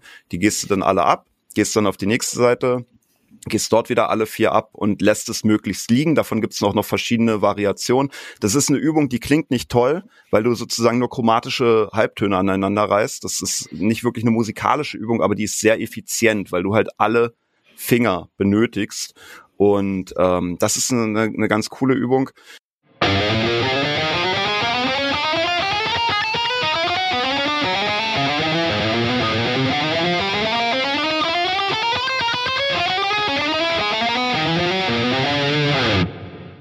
Und du hörst, ob deine Gitarre verstimmt ist. ja, ja, genau, das hörst du auch. Ähm, ansonsten, was, was ich immer gerne mache, so als, als Fingerübung oder Warm-up-Übung, was ich halt meinen Schülern auch relativ zeitnah gebe, vor allen Dingen, wenn die halt auf Rock und Metal stehen, äh, ist dieses Main, Main, also Hauptriff von äh, Last Resort von Papa Roach. Mhm. Dieses weil es macht viel Spaß und alle Finger werden benötigt. Ne? Und das ist, das ist in meiner Philosophie immer eine gute Sache, wenn das sehr effizient ist und aber trotzdem auch irgendwie Fun macht und man dann gleich Musik macht. Diese Kombi, das ist mhm. eigentlich so, damit läuft's und macht Spaß. Was kennst du noch, Tobi? Was fällt dir noch ein an Fingerübung? Tatsächlich, der Klassiker bei mir ist auch, äh, wenn ich mich zu Hause war, mache auch der Spiderwalk natürlich, auch bei Gigs, ah. einfach weil du es kannst halt machen, ja. ohne dass du es wirklich hören musst. Ne, du hast es nachher irgendwann im Gefühl, ob du die Seiten richtig angeschlagen hast oder nicht. Ja, im Backstage hat man ja immer Krach, da ist das wirklich eine gute Sache. Genau, man macht die linke Hand warm und die, die rechte Hand gleichzeitig auch, weil du auch die Seiten wechselst und durchgehend anschlägst in Achteln, Sechzehnteln, wie auch immer schnell du was machen willst. Ansonsten mache ich gerne noch Speedburst, das ist einfach, einfach offene Seiten oder auf einen Ton gegriffen und dich dann halt nur auf die rechte Hand konzentrieren. Das heißt, du fängst mit, machst den Metronom an, fängst Achtel an, dann machst du Achtel Triolen, Sechzehntel, Sechzehntel Triolen, also wirst immer schneller mit der rechten Hand und danach wieder langsamer und wieder schneller und immer wieder hin und her. Das ist auch so eine, so eine Übung, womit man halt die rechte Hand erstens gut äh, üben kann, äh, Zeit zu sein auf dem Beat und auch gleichzeitig einfach die rechte Hand relativ schnell warm kriegt. Mhm. Ansonsten muss ich zugeben, dass ich tatsächlich äh, gerne, wenn ich zu Hause übe, absichtlich die Show-Opener unserer Bands kalt spiele. Weil äh, die, Erfa die Erfahrung zeigt, dass du halt bei Shows meistens nicht wirklich warm werden kannst. Du machst ja. dich warm backstage, dann baust du 15 Minuten um, dann hast du vielleicht Zeit noch, äh, bevor die Show losgeht, äh, keine Ahnung, zwei, dreimal diesen Spider-Walk zu machen, von dem ja. wir gerade gesprochen haben. Aber ja. du bist im, effektiv gesehen immer kalt. Das heißt, es ist eigentlich äh, nicht das, was man machen sollte. In einer normalen Practice-Session sollte man sich immer vernünftig aufwärmen vielleicht sogar die Finger noch ein bisschen dehnen, aber ja, ich mache gerne mal einfach, damit ich so einen Kaltstart praktisch äh, gewöhnt bin für Gigs, spiele ich gerne mal die Opener auch mal relativ kalt noch, damit das, man einfach, Das ist ein cooler, das ist ein, auf jeden Fall ein cooler und wichtiger Move, ja. Also wer kennt das nicht, ne? Oder man hat irgendwie Verspätung mit, mit dem Bandbus, kommt zu spät zum Venue und hat dann einfach nicht mehr die Zeit, sich dann irgendwie warm zu spielen. Oder es ist halt Backstage einfach nicht möglich, weil der Backstage-Bereich mega klein ist und das ist vielleicht sogar noch ein Festival.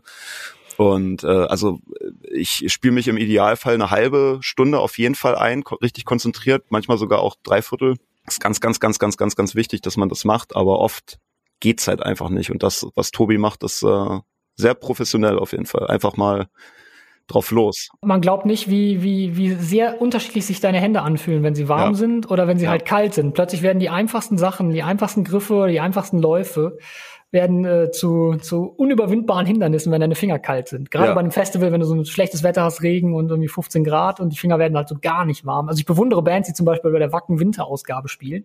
Ich weiß nicht, ja. wie die ihre Finger überhaupt während der Show überhaupt mal warm bekommen. Ja. Beheizte Gitarre. Ja, das wäre was. Das, das wäre wirklich meine Erfindung. Das, so, das, so, eine, so eine Assi-Tonne im Backstage. Äh, ne, wenn, wenn hier irgendwie Gibson zuhört oder so ein beheizter Gitarrenhals. Ja, das wäre meine Erfindung. Jetzt, nachdem Evertune das, das Stimmproblem gelöst hat, jetzt ein beheizter Gitarrenhals, da wird man keine kalten Finger kriegen. Nee, aber es ist ja auch bei vielen Sportarten und so weiter wichtig, dass man naja. da entsprechend den Körper, die Körperteile warm macht, denn der spielt ja irgendwie auch mit, nicht nur beim Gesang, auch bei den Instrumenten. Ja, also auch nochmal, nee, das soll jetzt keine Empfehlung sein, dass ihr das immer machen sollt, wenn, wenn ihr Gitarre spielt oder gerade Gitarren lernen wollt. Wärmt euch gut auf. Man kann sich tatsächlich auch gut verletzen oder ja. auch einen Tennisarm holen beim Picken, wenn man das zu verkrampft macht oder kalt ist. Aber äh, ja, als wenn man, wenn man auf die Bühne geht, kann ich wirklich nur aus eigener Erfahrung empfehlen, ähm, ja, ab und zu mal so einen Kaltstart üben, einfach, dass ihr wisst, wie sich das anfühlt, wenn ihr mal unter Zeitdruck seid und dann nicht da zu stehen auf der Bühne, oh Gott, jetzt funktioniert das nicht. Und dann, wenn einmal was nicht klappt, dann wird man panisch und dann wird es nur schlimmer den ganzen Song. Mir fällt gerade noch was ein. Äh, wir haben mit meinem anderen Podcast Bleeding Metal gerade eine Folge gemacht zum Thema Normgrößen bei Musikinstrumenten. Und die Musikinstrumente sind auf eine gewisse Handspanne ausgelegt. Also die Spanne, die ich habe, wenn ich meine Hand so strecke und dann messe, wie weit ist es von der Spitze meines Daumens bis zur Spitze meines kleinen Fingers. Deswegen verletzen sich Leute häufiger, wenn sie ein Instrument spielen, die eben nicht diese enorme Handspanne haben, sage ich jetzt mal. Und das ist ja häufig bei jungen Menschen der Fall. Gibt es da spezielle Kindergitarren? Mhm. Auch äh, wo, wo William das vorhin schon erwähnt hat, Ibanez Micro heißt diese Serie. Die, ja, die sind äh, cool. Die sind ein bisschen kleiner, andere Mensurlänge, kann man aber auch normale Sachen mit spielen tatsächlich. Es ist halt einfach nur, man kann sie halt nicht deutlich tiefer stimmen und ja auch die Seiten sind generell ein bisschen lockerer. Mhm. Aber die sind auch wirklich hervorragend. Also da ich ja eine kleine Tochter habe, habe ich mir da tatsächlich auch schon mal mich schon mal umgeschaut, weil sie auch langsam Interesse an den Instrumenten von Papa zeigt. Ja, mhm. und die sehen vor allen Dingen cool aus. So. Also ja. es ist halt wirklich so für, für Kiddie-Rocker eine, eine coole Sache. So, ne? Also ein schönes Design. Das sind vollwertige Instrumente, die sind, die sehen aus wie teilweise Signature-Gitarren von großen Gitarristen. Und Paul Gilbert zum Beispiel, der hat einen, einen Trick-Instrumentalsong, der praktisch irgendwie aus drei gleichgestimmten Seiten in verschiedenen Oktaven besteht, äh, die mit super langem, breiten Griffen, also weitem Stretching verbunden sind. Da spielt er auch tatsächlich seine eigene Mikroausgabe der Gitarre von Ibanez auch auf der Bühne. Also die sind vollkommen vollkommen ähm, nutzbar und äh, ja, astreine Instrumente, nur halt eben halt ein bisschen kleiner und für ja kleinere Hände gemacht. Okay. Ich möchte jetzt gerne das große Thema Noten aufmachen. Also ich spreche von Noten, weil ich das aus dem Gesang- und Klavierbereich so kenne, dass man eben von Noten spricht. Bei Gitarren sind es, glaube ich, Tabs, Tabulatoren, die man da spielt. Deswegen erstmal zum Einstieg die Frage, wie werden die in Anführungsstrichen Noten geschrieben bei einer Gitarre? Oder kann man auch nach dem normalen, in Anführungsstrichen normalen Notensystem spielen? Genau, also ähm, du kannst auch wirklich nach dem Notensystem spielen. Das ist dann so dieser klassische Weg. Ich finde es auch ganz wichtig, das äh, den Kids beizubringen, weil das ja auch in der Schule äh, nochmal ein Thema ist. Aber ich behandle das eher so ein bisschen beiläufig mhm. und vor allen Dingen später und nicht gleich zum Start. Weil dieses Tabulatursystem, was sozusagen der Gegenteil dazu ist, ist einfach so schön einfach und macht so viel Spaß und ist einfach so ein cooler Einstieg. Du hast dann halt einfach sechs Linien, repräsentativ für die sechs Seiten. Mhm. Und dort stehen dann halt Nummern, die dann halt repräsentativ für die Bünde sind. Also es ist wirklich ein sehr einfaches System, womit man wirklich sozusagen spielend lernen kann und gleich halt einen coolen Einstieg hat. Ähm, tatsächlich braucht man aber eigentlich trotzdem immer noch so eine zweite Paritur darüber, in der die Noten stehen. Dort braucht man aber nicht mehr die Information, in welcher Höhe die Noten sind und wo ich das dann dadurch greife, weil ich die Tab, ja, weil ich ja die Tabulaturen oder die Tabs mhm. oder Tabs habe. Aber die Rhythmik ist dadurch sozusagen auch erkennbar. Ne? Also weil, weil, wie lange klingt jetzt eine Note? Da ist eine Pause, ne? Oder jetzt kommen eine Serie von Stellennoten, um das mal irgendwie leicht auszudrücken. Ne? Also Stichwort ganze Note, halbe, Viertel, Achtel, Sechzehntel, Triolen, Pausen. Ne? Der ganze Krempel, der da sozusagen einfach diesen zeitlichen Kontext, diese, diese Info gibt. Und aus den beiden ergibt sich dann eigentlich so äh, die Info, wie spiele ich das jetzt eigentlich. Mhm. Allerdings, wenn du jetzt irgendeinen Riff hast, was du schon tausendmal gehört hast und du hast einfach die Rhythmik im Kopf, das macht nämlich wirklich auch immer Sinn, sich einfach mit Sachen zu beschäftigen, die man kennt, dann kann man die Rhythmik auch vielleicht einfach, also die Rhythmusinfo einfach ignorieren und spielt einfach diese Nummern, diese Tabulaturen, weil den Rhythmus hat man ja eh irgendwie so grob drin. Und mhm. das ist auch zum Anfang vielleicht eigentlich erstmal ganz gut, aber früher oder später kommt man eigentlich nicht an den Rhythmusnoten vorbei. Und das ist auch wichtig. Allgemeinwissen, Musikunterricht in der Schule, deswegen hm, lege ich äh, persönlich als Lehrer da großen Wert drauf. Und äh, aber Noten sind zum Glück an sich überflüssig geworden durch dieses coole System, was glaube ich in den 80ern erfunden wurde von weiß ich nicht, Manfred Tabulatur oder so, ich weiß nicht. Ich habe mal ein bisschen versucht, mir selbst Bassspielen beizubringen, bin glorreich gescheitert, aber da habe ich Towards Dead End von Children of Bodom gespielt. Wow, geil. Anhand ähm, von eben den Tabulatoren. Und ja. ich war auf einmal fertig mit den Tabulatoren und der Song ging noch zwei Minuten. Also es ist wirklich wichtig, da zu gucken, wie ist der Rhythmus und wie sind die Pausen und so weiter, weil du das gerade sagtest. Ja, und, und, und die Wiederholung und so eine Sache, ja. ne, die dich dann wieder zurückschicken zu einem Part. Aber ja, Geiler Song. Eine Sache würde ich noch hinzufügen. Ähm, auf jeden Fall, was auch in den Tabulaturen halt drin ist, was halt das klassische Notensystem auch nicht kennt, ist halt spezifische Gitarrenanweisungen. Paw Mutes, also welche Noten abgedämpft sind. Es gibt Notationen für, ähm, für ja, Whammy-Bar-Bewegungen oder Bendings. Das heißt, dass du sagst, du ziehst, du greifst diesen Ton auf Bund 10, aber du ziehst den jetzt einen Ganzton nach oben. Das sind dann mhm. auch so alles Sachen, die das normale Notensystem halt auch gar nicht, nicht, dass ich wüsste, zumindest vernünftig abbilden könnte. Gerade diese spezifischen Sachen auch, es gibt in den moderneren äh, Tab-Programmen auch sowas wie Whammy-Bar, also e-, Effektpedal an, Effektpedal aus. Da kann man halt schon viele Informationen auch noch drin verstecken, die darüber hinausgehen, über die einfache, welche Note wird gerade gespielt spielt, was halt einfach für die Gitarre auch immer wichtiger geworden ist mit der E-Gitarre. Genau, mhm. das ist korrekt. Das, äh, auf, der, auf der Gitarre kann man sozusagen viele Ausdrucksmittel äh, äh, nutzen. Ich, ich vergleiche das immer so mit rhetorischen Mitteln äh, in der Sprache, um Tönen einfach irgendwie ein bisschen mehr Feeling oder ein bisschen mehr Ausdruck zu verleihen oder mehr Character.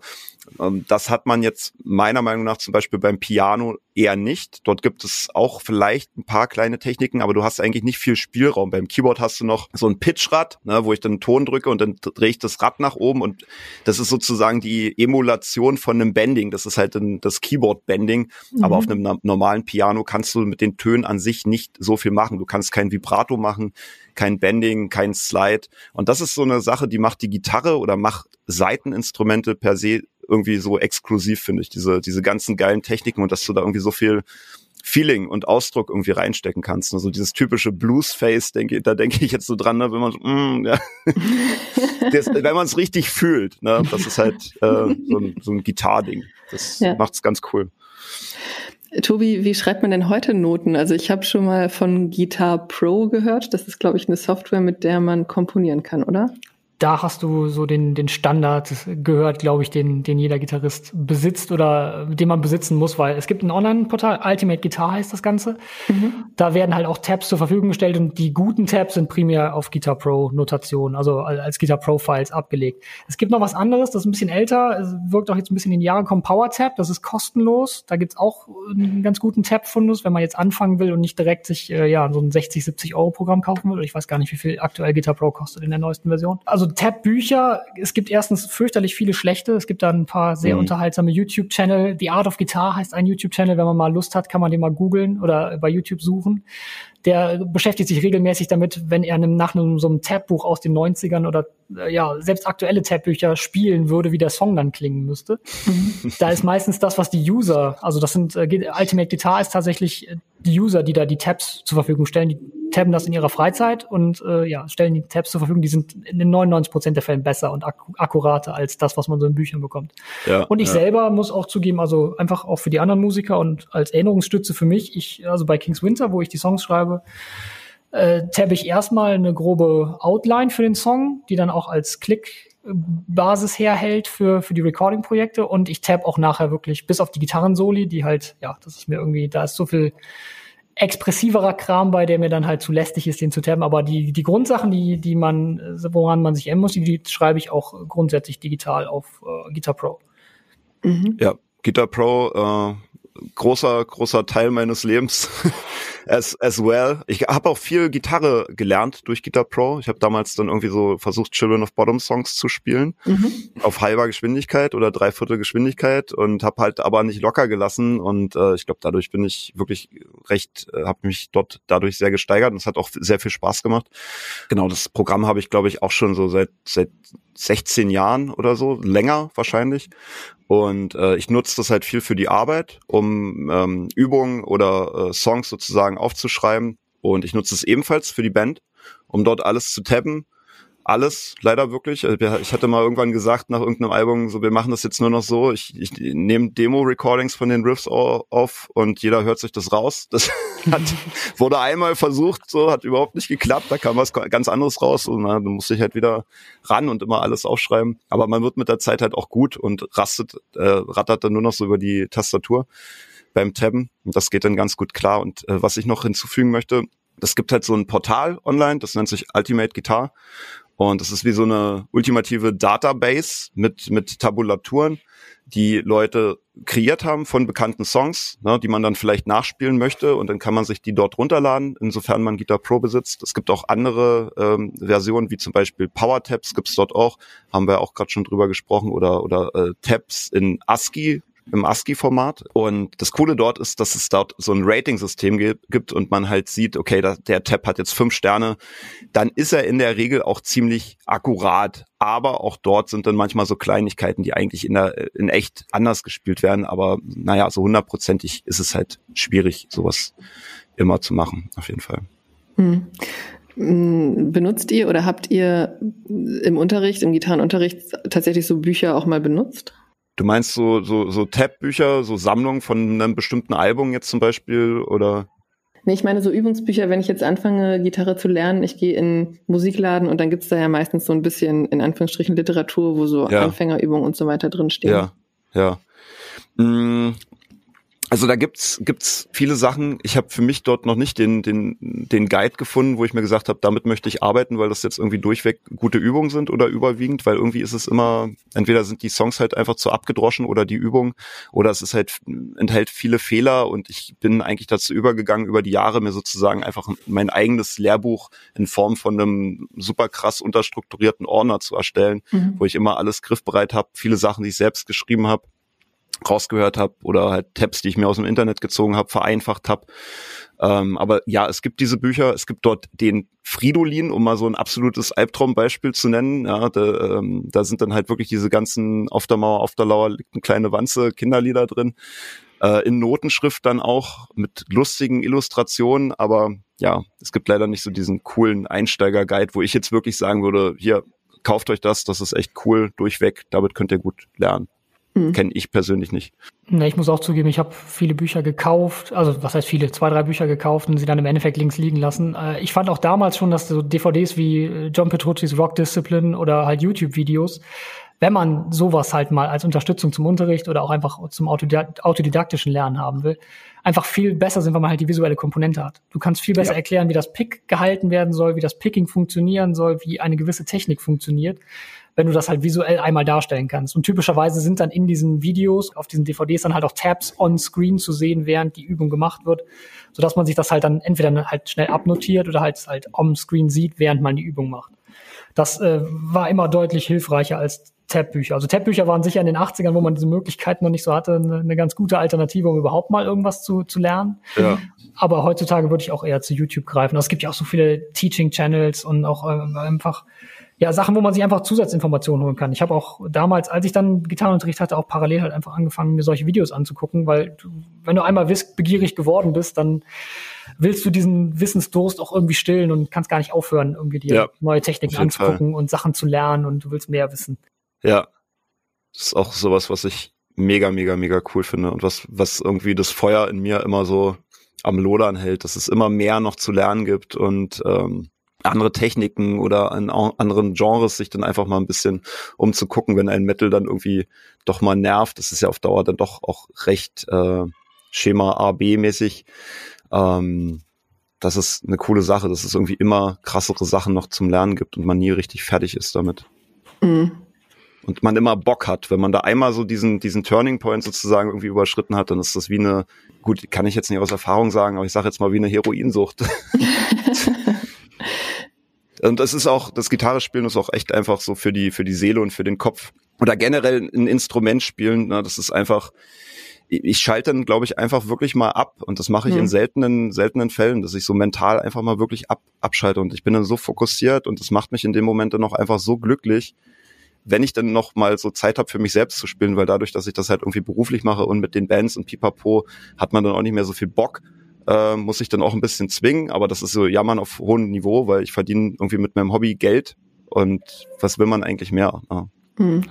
Ich kenne das so oder von ein paar Leuten, die Bass spielen, dass die dann an irgendeinem Punkt anfangen, nicht mehr mit Pleck zu spielen, sondern mit den Fingern. Mhm. Gibt es das bei Gitarre auch oder kann man E-Gitarre überhaupt mit den Fingern spielen? Definitiv. Ich äh, werfe jetzt mal den Namen Mark Knopfler in den Raum. Mhm.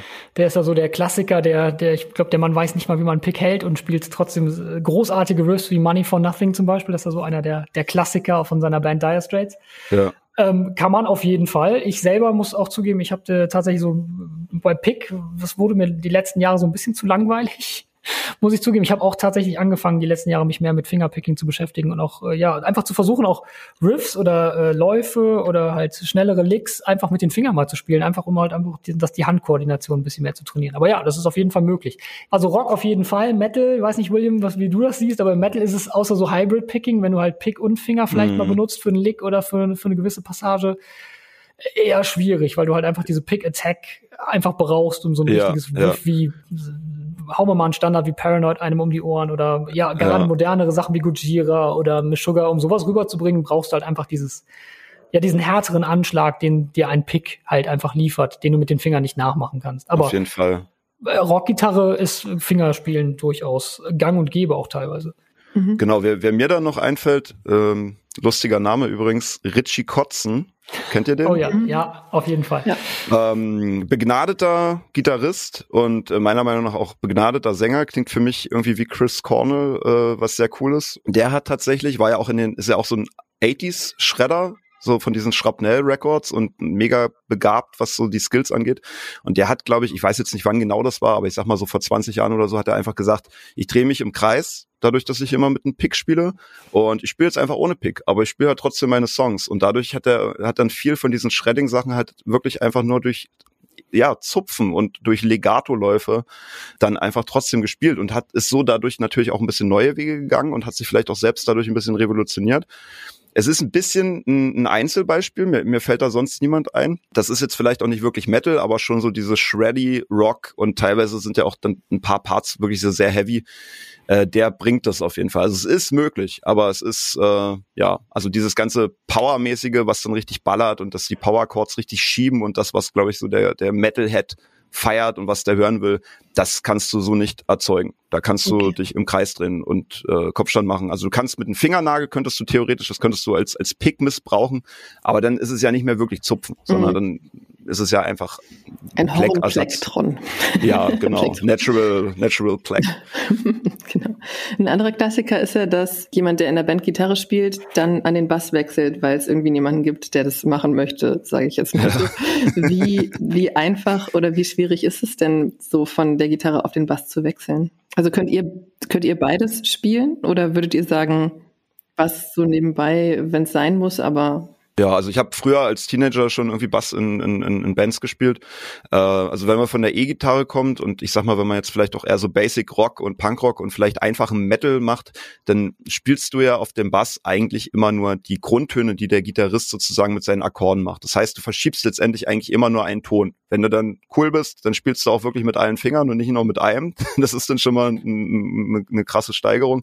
Aber das ist an sich simpel. Du folgst wirklich nur den Akkorden, aber mit einzelnen Tönen. Aber man sollte den Bass nicht unterschätzen, weil das ist ein krasses Instrument und man kann dort richtig krasse, abgefahrene Sachen machen. Es gibt unglaublich coole Bassisten, Funkbassisten wie Victor Wooten, die fällt, fällt mir da ein, oder Markus Miller oder ähm, ja, Bootsy Collins oder Billy Sheehan. Oh, krasser Bassist. Also es ist, hat auch es gibt halt auch kein, kein Limit. So, man kann auf dem Bass auch total ausrasten und shredden und slappen. Ähm, kommt halt drauf an, was man machen will. Aber ist, der Einstieg ist sehr einfach. Genau, man kann auch zupfen. Ich persönlich spiele dann auch wirklich lieber mit zwei Fingern, weil ich den Sound einfach ein bisschen cooler finde. Mhm. Aber man kann es genauso gut mit einem Pleck machen. Das sind jetzt nicht unbedingt Welten. Also ich muss auch sagen, ich äh, beschäftige mich in letzter Zeit tatsächlich mehr, mehr und mehr mit dem Bass, da ich ja, da wir ja bei Kings Winter so als Duo-Projekt nur mit Gesang und mir angefangen haben und jetzt mhm. einen Schlagzeuger dabei haben, aber noch keinen Bassisten, spiele ich da halt den Bass ein und auch bei Cover-Projekten halt auch gerne mal einfach, weil es halt ja simpler ist, dann einfach selber beides einzuspielen und sich andere Gäste dann zu holen, anstatt dass man alles verteilen muss. Ähm, Bass darf man nicht unterschätzen, aber man kann halt relativ leicht wechseln, weil es halt, wie wir schon gesagt haben, die, die vier Seiten sind gleich. Das heißt, die Struktur funktioniert schon mal ähnlich und wenn du einen Pick bedienen kannst, kannst du so einen, so einen Rockbass, ja, wie man so eben so aus Bands wie, King, wie Children of Bodom oder so kennt. Das heißt, äh, ja, mehr oder minder die Gitarre nachahmen und äh, zügig das Ganze nur als Einzelnote halt auf dem Bass spielen. Das kann so relativ gut ab, abbilden. Aber dann, wie William auch schon gesagt hat, halt, wenn es dann halt an sowas wie Slapping geht, mir fällt jetzt Flea von, äh, von Red Hot Chili mhm. Peppers mm. ein, da wird's dann auch wirklich tricky und da komme dann auch ich nicht mehr mit. Also Fingerpicking ist dann, äh, versuche ich mir nach und nach immer ein bisschen beizubringen, weil die Technik auch so ein bisschen anders ist als, äh, als bei der Gitarre. Du hast halt einen anderen Ankerpunkt, weil du ja auch die Seiten versuchst ein bisschen anders anzuschlagen und äh, kraftvoller anzuschlagen beim Bass. Da übe ich auch immer fleißig, damit ich davon mehr äh, einbauen kann, wenn ich mal Bass irgendwo einspiele. Aber ja, der, der Wechsel ist auf jeden Fall nicht so schlimm. Also du fängst nicht bei Null an. Das ist äh, eher mehr rechte Handtechniken wie Slapping und sowas, die du da lernen musst, als dass du halt die linke Hand und überhaupt das, die Struktur und die, das, die Systematik der, der, der Töne auf dem Griffbrett nochmal neu lernen müsstest. Also es geht. Okay. Mhm. Ich kann euch auf jeden Fall empfehlen, wenn ihr mehr über das Thema Bass wissen wollt, mal in unsere Folge reinzuhören. Da habe ich mit Martha, der Bassistin von der Band Horizons, gesprochen. Und da geht's eben ja um alles, was man so zum Bass lernen, Bass spielen und Bass in einer Band wissen kann. Dann würde ich gerne noch einen kleinen Exkurs zum Thema Songwriting machen. Ähm, Tobi, bei dir weiß ich, wie das Songwriting funktioniert. Du schreibst im Prinzip alles und singst auch den Gesang ein, den du dann wieder völlig umschreibst. ähm, William, wie funktioniert denn bei euch das Songwriting und wie schreibst du selbst Songs an der Gitarre? Ähm, also bei Burn Down Eden ist es so, dass ich das eigentlich ziemlich zu 80 Prozent äh, schreibe. Tom, mhm. der andere Gitarrist, mit dem wir auch den Podcast damals zusammen hatten mit dir, ähm, der haut auch manchmal noch so einen Riff rein, was auch cool ist, weil ja jeder so ein bisschen einen anderen Style hat und er dann das Ganze mal ab und zu mal so ein bisschen wieder entschleunigt, äh, weil ich dann doch eher immer ein bisschen ausraste mit, mit ja, ja, Frickeleien und sowas. ist immer ein bisschen zu viel, sagen die meisten, aber ich stehe halt auf den Scheiß. Ähm, Ansonsten in der anderen Band ist es wirklich mehr so ein demokratisches Ding, dieser Fun-Band, sage ich mal, wo man wirklich im Proberaum das zusammen macht. Da muss man aber meiner Meinung nach immer viel Zeit mitbringen, weil jeder will dann da noch ein Statement zu geben und dann machen wir es doch wieder so. Letztendlich fährt man, glaube ich, so ein bisschen, wenn man das aufteilt auf ein oder zwei Personen, einfach besser. So, ne? Jeder kann ja in der Band ein Ressort haben und das bedienen und kann ja dann trotzdem noch mal irgendwie so seinen Input geben und ey, den Lauf spiele ich auf dem Bass jetzt vielleicht doch eher so und Drums sowieso kann kann er machen, wie er will, geben wir immer nur so grob was vor.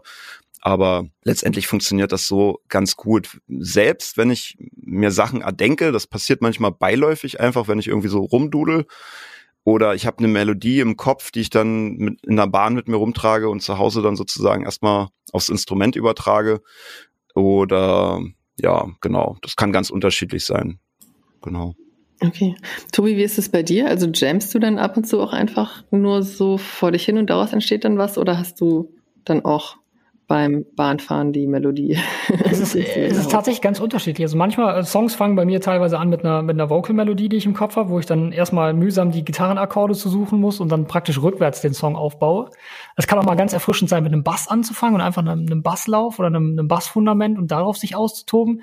Aber typischerweise ist es entweder äh, ja äh, die Gitarre in der Hand zu haben beim Üben. Und ganz besonders finde ich es immer praktisch, wenn man sich langweilt an der Gitarre, wenn man irgendwie so alles gespielt hat, was man spielen will und dann einfach nur random ein bisschen rumzupft und so. Da kommen einem meistens äh, sehr gute Ideen. Und sonst so als Tipp für die Leute, die auch Gitarre spielen und Songs schreiben und ja, vielleicht manchmal merken, oh, gerade fällt mir gar nichts ein äh, dank äh, moderner MIDI-Techniken und äh, Plugins hat man ja die Chance, sich einfach einen Drummer praktisch äh, on the fly dazuzulegen. Mhm. Ich spiele gerne einfach einen Drumbeat. Also wenn ich irgendwie einen Song gehört habe, wo ich den Drumbeat cool fand oder einfach das Feeling vom Song ganz cool fand, dann nehme ich mir den Drumbeat, äh, pack den auf Schleife und spiele einfach dazu, bis mir irgendwann ein Riff dazu einfällt oder irgendwelche Ideen, die mir dann halt ja spontan zu diesen Drums passend kommen. Die Drums werden dann natürlich nachher vom, von unserem Schlagzeuger geändert. Aber ähm, ja, als, als Ideengeber kann das halt ganz cool sein. Auch das, das ist ja auch das gleiche, wenn man im Proberaum jammt, einfach miteinander. Das versuche ich halt, weil wir da im Moment nicht so viel zu kommen, einfach so zu ersetzen, indem ich mir halt einen digitalen Drummer dazuschalte. Hm. Und was ich äh, jedem nur empfehlen kann, ist aufnehmen. Wann immer ihr eine Idee habt, schnappt euch euer Handy, richtet es auf euch selber, spielt es kurz ein oder wenn ihr am eh an eurem PC sitzt und ja eure Recording-Software offen habt, wie ich es halt meistens hab, ich habe ein Riesenprojekt, wo halt ja Riffs für die nächsten 100 Jahre gefühlt drin liegen. Da, da kann Mist bei sein, weil man ihn in dem Moment cool fand und einen Tag später denkt so, oh Gott, was hast du denn da gedacht? Das war ja fürchterlich. Aber äh, ja, nehmt einfach alles wirklich auf, weil es gibt nichts Schlimmeres, als eine gute Idee zu haben, die zu vergessen. Irgendwann hört man, wenn man, wenn man in so einem, ja, diesen typischen Writers-Block hat und äh, ja, vor der Wand sitzt und denkt so, boah, mir fällt nichts ein, ich brauche noch einen Song für die Platte. Dann hört man durch solche Riff-Sammlungen durch und irgendwann zündet es dann bei einem nochmal. Ja, und das mit dem Aufnehmen ist auch äh, nochmal, glaube ich, ein ganz cooler Ratschlag, auch um besser am Instrument zu werden, weil ja. du dich einfach dann selbst nochmal hörst. Was, äh, wie spiele ich das eigentlich? Was du sozusagen in dem Moment, wo du spielst, gar nicht beachtest, weil du viel zu fokussiert bist auf das, was du dort eigentlich zu tun hast, hinterherzukommen etc. Und wenn du dir dann die Aufnahme, Video oder ähm, Audioaufnahme anguckst, kannst du halt auch gut analysieren, was mache ich falsch, an welchen Stellen klingt es nicht so, wie es soll das ist auch nochmal wirklich ein gutes, bewusstes Auseinandersetzen mit dem eigenen Spiel, was ein viel sauberer macht. Also mich hat dieses Recorden von Ideen oder von auch generell Produktion zu Hause wirklich zu einem besseren Gitarristen gemacht, weil zum Beispiel Rhythmusspuren, die doppelt man ja dann auch und versucht sozusagen denselben Take nochmal eins zu eins äh, zu overdubben. Und das sind einfach so Mechanismen, die dich letztendlich zu einem tighteren Gitarristen auch machen. Das ist ja. ganz cool ist auch einer der Gründe, warum wir, einer der Gründe, weswegen ich dieses, ja, weswegen wir überhaupt dieses Coversong-Projekt jetzt angefangen haben, was wir machen. Wir machen halt ab und zu so ein bisschen mit, mit anderen Leuten zusammen Coversongs.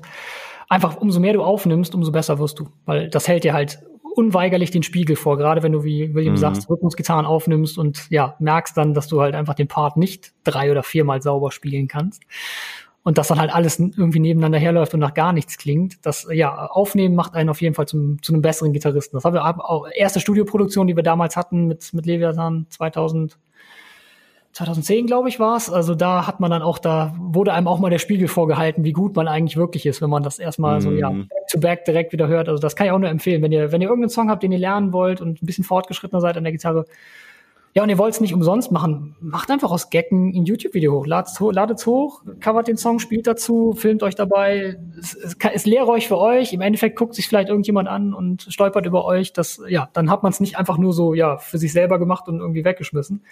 Mhm. Kann auf jeden Fall sehr lehrreich sein. Und gerade wenn man halt auch so, ja, verschiedene Styles halt mal ausprobiert. Das ist immer Gift, finde ich, wenn man, wenn man zu sehr an einem einzigen Style von einer spezifischen Band oder so festhängt, weil da verpasst man halt einfach super viel. Die Gitarre ist so ein, ein so viele Spektren umfassendes Instrument, das so viel abbilden kann. Da verpasst man einfach unheimlich viel, wenn man sich auf so, so eine Sache irgendwie so einschießt und nur shredden will oder nur äh, ja. klassischen Hardrock spielen will. Umso mehr du dir anhörst, umso mehr du spielst, umso mehr du übst, auch mal was, was, was komplett außerhalb deiner, deiner Bahn ist, so wie Dire Straits, da kann man einfach unheimlich viel lernen und unheimlich viel mitnehmen, auch an Inspiration für die eigentliche Band dann. Richtig. Du äh, kriegst einen eigenen Style natürlich auch einfach dadurch, ne? Und klingst dann nicht wie Gitarrist XY, den schon tausendmal vom Sound gegeben hat, sondern diese äußeren Einflüsse aus anderen Genres ja, sorgen dann dafür, dass sich dein Spiel so ein bisschen individualisiert. Und das ist ein, ein wichtiger Prozess. Deswegen ruhig auch mal abseits vom Metal irgendwo reinlauschen. Klassik zum Beispiel oder Fusion. Ja. Beethoven, Bach, auch super Vorlagen für, für, für Gitarrenlicks. Ja, auf jeden Fall. Ja, vielen Dank an euch beide. Das war gerade auch eine gute Überleitung, Tobi, weil du YouTube gesagt hast. Denn wer ein bisschen in das reinschauen möchte, was William so macht, schaut einfach mal bei YouTube Williams Guitar Tube. Ähm, da coverst du auch ganz viel, auch so lustige Sachen wie Nintendo ähm, Game, also diese Theme-Songs und mhm. so weiter. Ne? Das ja. fand ich auch immer sehr cool, wenn du das gemacht hast. Ähm, ansonsten ähm, deine Band Burn Down Eden kann man auch sehr gerne reinhören. Ich würde jetzt mal als Technical Melodic Death Metal bezeichnen. Hau mir auf die Finger, wenn das irgendwie komplett in die falsche Richtung geht, aber ich glaube, das passt so grob. Ja, finde ich eigentlich auch, aber ähm, wir sind jetzt nicht so, also unter Technical, das assoziiere ich dann wirklich immer so mit richtig abgefahrenen Bands und da würde mhm. ich sagen, sind wir dann eher so die Light Version of Technical, aber ansonsten trifft es ganz äh, ganz gut das Genre. Ansonsten ja, es ist noch so ein bisschen Black Metal mitunter mit drin, so ein bisschen atmosphärischer Kram, aber eher dezent und ja, manchmal findet man auch so klassische Elemente. Also so, ich bediene mich da gern im, im Barock mit so bestimmten Scales oder so. Ist auch äh, ein Genre, was ich selbst gern höre. Da findet man dann ab und zu so kleine Motive genau. Also ich versuche da auch irgendwie ein bisschen frischen Wind reinzubringen oder so ein paar Jazz-Scales. Ist dann meistens eigentlich immer nur in den Soli wirklich Platz für, damit es nicht zu äh, abgedreht irgendwie wirkt ähm, oder zu aufgesetzt. Aber genau, ansonsten trifft es das ganz gut. Mhm. Und äh, Tobi könnt ihr hören bei King's Winter. Exakt, genau checke ich auf jeden Fall auch mal aus. Wir machen jetzt mal was, das haben wir, glaube ich, noch nicht gemacht bei Pommes Gabel. Wir enden jetzt mal nicht mit unserem normalen Outro-Song, sondern wir äh, bringen jetzt einen Song. William, du kannst ein bisschen mehr dazu sagen. Das Thema ist Street Fighter. Ah, genau. Das ist mein Cover von dem Theme von Ken. Wie Pia ja schon gesagt hat, ich cover so alte Nintendo oder Sega Games im, im Metal-Gewand. Mit viel Dudel-Dudel, vielen zu viel Dudel, mir gerade genug Dudel. und äh, ja, hört's euch mal an. Und wenn euch das gefällt, könnt ihr ja mal meinen Kanal auschecken. Da gibt's noch viele andere Game-Tracks, die ich gemacht habe. Ich versuche auch immer irgendwie eher unbekanntere Stücke zu finden, die nicht so mainstreamy sind wie das jetzt. Aber das ist, glaube ich, auch ein ganz cooles Cover geworden. Wunderbar. Dann viel Spaß vielleicht mit dem Song und euch beiden vielen, vielen Dank, ähm, dass ihr mir sehr viel Nachhilfe beim Thema, beim Thema Gitarre gegeben habt. Ja, danke für die Einladung und äh, top Vorbereitung. Also du wusstest wirklich ja eigentlich total Bescheid. Also ich hätte jetzt nicht das Gefühl gehabt, dass du nur mal kurz Bass gespielt hast, sondern ich dachte da, du hast wirklich mal eine Zeit lang Gitarre gespielt. Da waren ja viele Infos, die du drauf hattest. Okay, danke. Auch von mir, was gibt's Besseres, als über das beste Instrument der Welt zu reden? Yeah. für, für anderthalb genau. Stunden. Genau. Ja, hat Spaß gemacht. Euch da draußen, ich hoffe, ihr hattet auch viel Spaß und bis zum nächsten Mal. Ciao. Ciao. Ciao, ciao.